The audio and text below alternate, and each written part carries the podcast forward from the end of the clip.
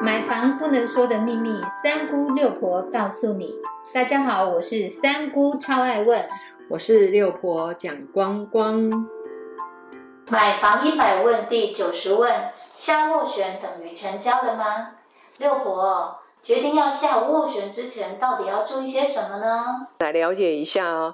我们的粉丝呢，之前去看了一间房子，然后在看房子的当天晚上呢，那中介公司呢就跟他说，有另外一组也去看了，然后很喜欢，就跟我说隔天要不要约屋主来见面，就要来跟我收十万来约屋主谈价位。那这样子，我们的价位是不是就定了？好了，我们先要来了解哦。我们先相信，真的有很多组都看上了你喜欢的房子，有很多组就都很想买。你的中介公司又希望你早一步的去看。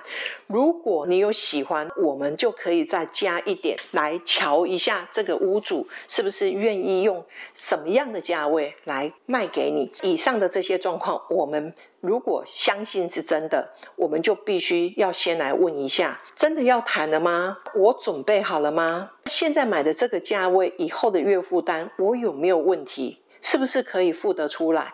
如果你的答案都是肯定的，我们再来付斡旋金。如果你的心里还是彷徨的，而且不肯定，还有一个方式就是你来留言问一下六婆，那不然你就放弃好了。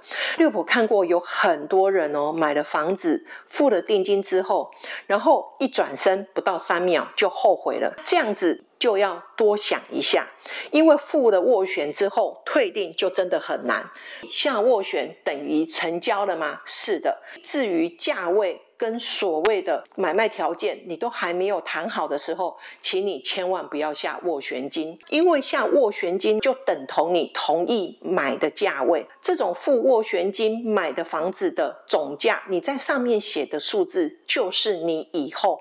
成交的总价，很多人都不清楚诶，以为见面还可以再谈，或者你只是想说我要买这间房子，很多条件都还没有谈好，这个时候你不需要急着下斡旋金。下斡旋金这件事情，你要清楚的还有另外一个衍生出来的问题，万一你后悔不买了，对不起，你有可能你下的斡旋金。就要被卖方没收，而且你还要支付这间房子的佣金给你的中介。大家真的要去了解，在中古屋下斡旋金的这个动作很重要。然后，如果你对这些动作没有把握，可以掌握的很清楚的时候，建议大家先去看新城屋，去接待中心练练胆识。有了基本的了解之后，你再转看。中古屋，这样是不是会比较好一点？看来下斡旋的时候需要注意的地方还真的不少呢。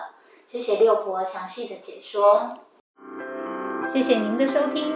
如果你对收听的内容有不了解的地方，欢迎在下面留言，六婆讲光光将会为您解答哦。我们下回见，拜拜，拜拜。